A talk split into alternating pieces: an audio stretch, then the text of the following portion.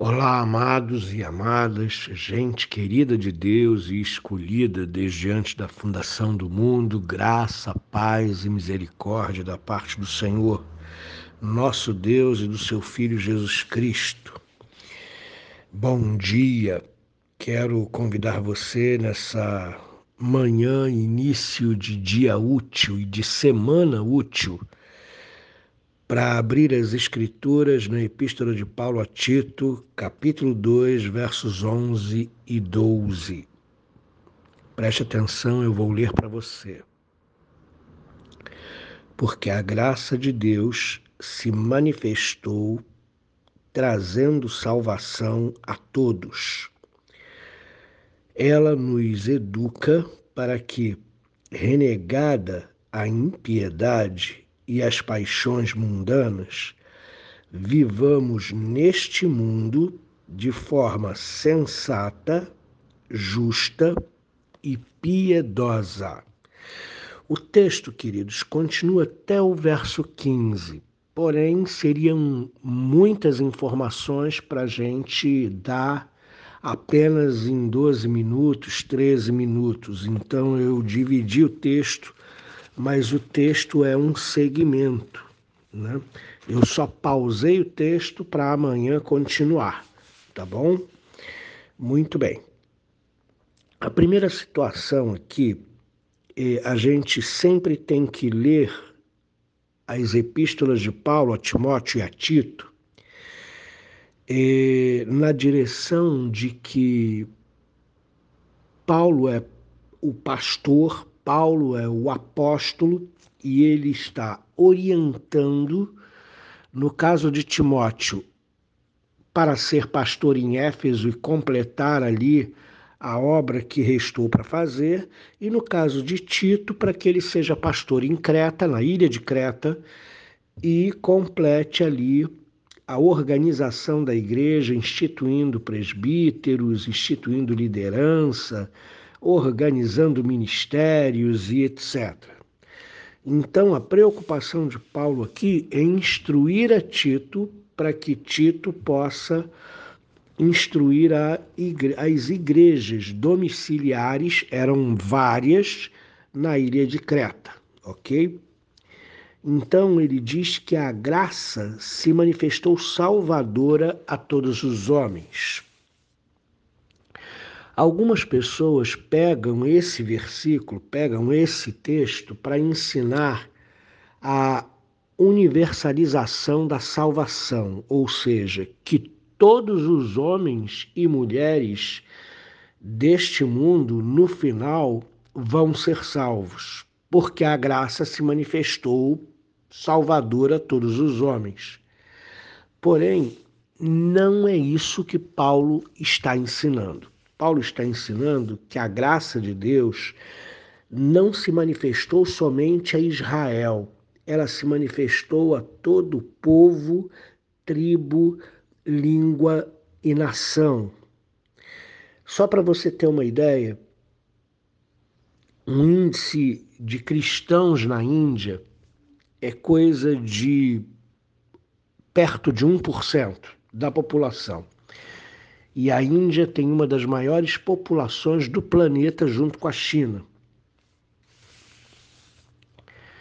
Mas na Índia, as pessoas não querem ser cristãos. A cultura na Índia é fortíssima e o direcionamento para a religião nacional, que é o hinduísmo, é alguma coisa assim muito, muito forte, muito direcionada. Para você ter uma ideia, as pessoas são expulsas de casa se se converterem ao cristianismo. E às vezes até mortas. Então, existem nações que não querem o evangelho. A graça foi disponibilizada. Missionários foram levados para lá. A Índia foi colônia da Inglaterra por muito tempo. Inglaterra é um país cristão. Então, quando Paulo diz aqui, porque a graça de Deus se manifestou salvador a todos os homens, ou se manifestou trazendo salvação a todos, Paulo está querendo dizer que a graça não foi, não é uma reserva de mercado para um ou meia dúzia de países, ou de culturas, ou só do Ocidente. A graça de Deus está disponibilizada a todas as pessoas, só que nem todas as pessoas vão ouvir a voz de Deus. Só que nem todas as pessoas vão entender o, o mistério do Evangelho, nem todas as pessoas vão ser tocadas por Deus para a salvação, ok? Mas a graça de Deus foi disponibilizada a toda tribo, língua, povo, nação, raça, etnia, preto, branco, pardo, amarelo e assim por diante. Essa graça que se manifestou salvadora, ela nos educa, ela nos ensina a renegar o pecado. E aí, queridos, a gente tem um problemão, porque tem um bocado de gente na igreja, tem um bocado de gente na igreja que afirma ser cristão e seguir a Jesus, mas não consegue abrir mão dos seus vícios pecaminosos. E aí você tem um problema. Se a graça se manifestou salvadora e se ela educa a gente a rejeitar o pecado, a renegar o pecado, a vencer o pecado, a dizer não para o pecado, como é que a gente explica pessoas dentro da igreja, caminhando na fé cristã, mas que não abrem mão dos seus vícios pecaminosos. São péssimos testemunhos, são péssimos maridos, são péssimas esposas, são péssimos filhos, desobedientes, mas quando estão na igreja estão tocando no louvor, estão cantando, estão participando das sociedades, estão ativos ali, falam como crentes, parecem crentes, mas não rejeitam a impiedade. Não dizem não ao pecado, não se deixam educar pela graça. Queridos, o favor de Deus nos educa a dizer não para o pecado, a renegar a impiedade. Então, renegue a impiedade. Diga não às paixões mundanas. Você está seguindo a Jesus. Seguindo a Jesus, você tem de seguir o exemplo de Jesus. Você tem que se parecer com Jesus.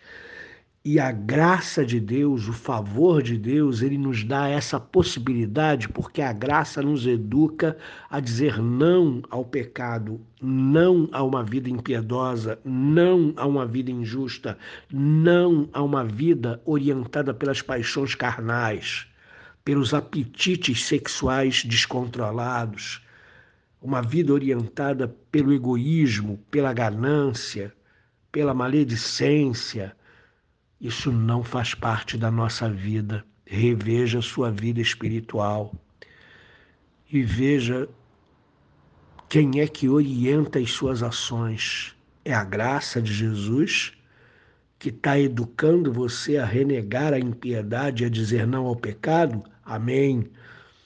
Mas se você está sendo orientado pelo seu temperamento descontrolado, está errado. Se você não tem temperança e domínio próprio, está errado. Se você é orientado pela ganância, se o dinheiro ocupa o primeiro lugar na sua vida, está errado. Se você é orientado pelo egoísmo, se você não olha para o para o lado, se você não tem compaixão do próximo, se você não cuida da sua família, se você não cuida dos seus pais, está errado.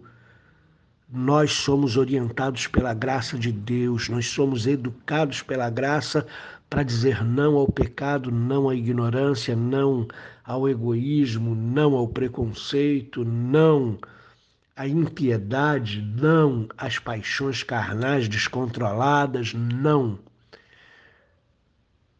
Nós temos sido educados pela graça, nós temos sido moldados pela graça, nós temos caminhado para uma vida de santificação, cada vez mais perto de Deus, cada vez mais distante desse mundo?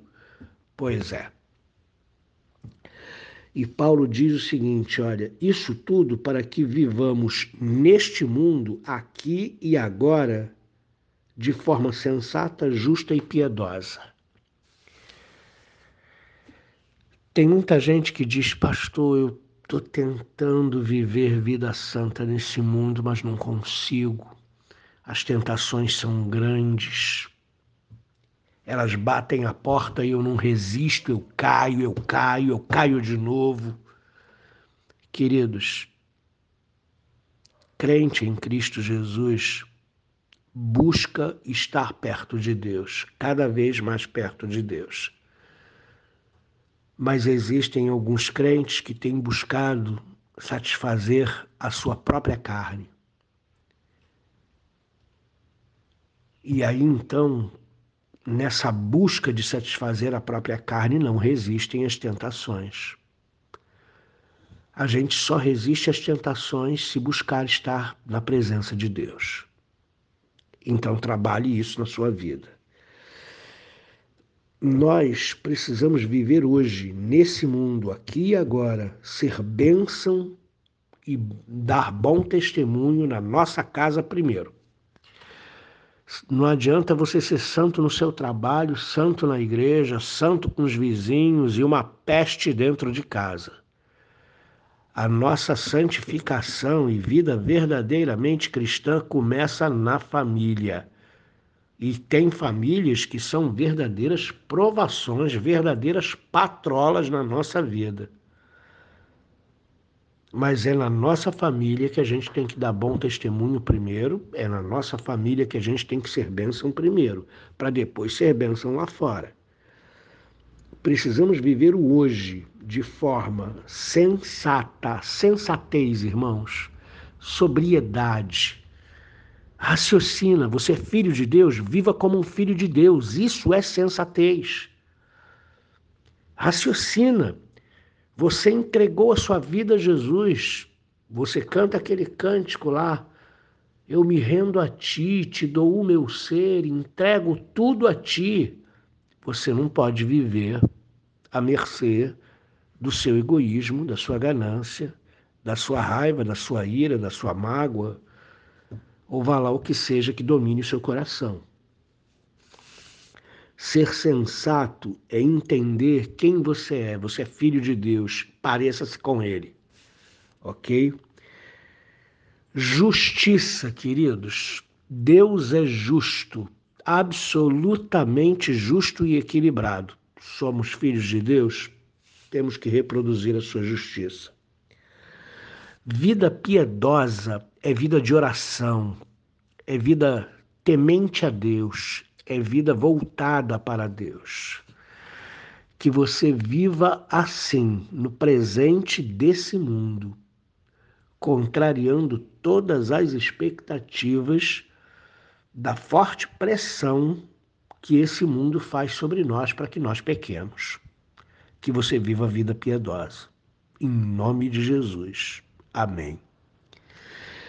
Querido Pai, eu oro para aqueles, por aqueles irmãos queridos e amados e irmãs também que nos ouvem nessa manhã ou vão nos ouvir no decorrer do dia. Para que eles entendam que nós somos salvos pela graça e essa graça salvadora se manifestou para nós de forma absolutamente bondosa da parte do Senhor e essa graça, uma vez viva na nossa vida, ela nos orienta a uma vida de santidade. Ela nos orienta a dizer não ao pecado, a renegar as paixões carnais infames, para que a gente não viva na nossa numa esbórnia pessoal. Por favor, Senhor, nos ajuda a viver vida santa, sensata, justa, piedosa nesse mundo dando testemunho do Senhor Jesus, nosso Salvador e Senhor, e sendo bênção por onde a gente passar. Em nome de Jesus Cristo, amém.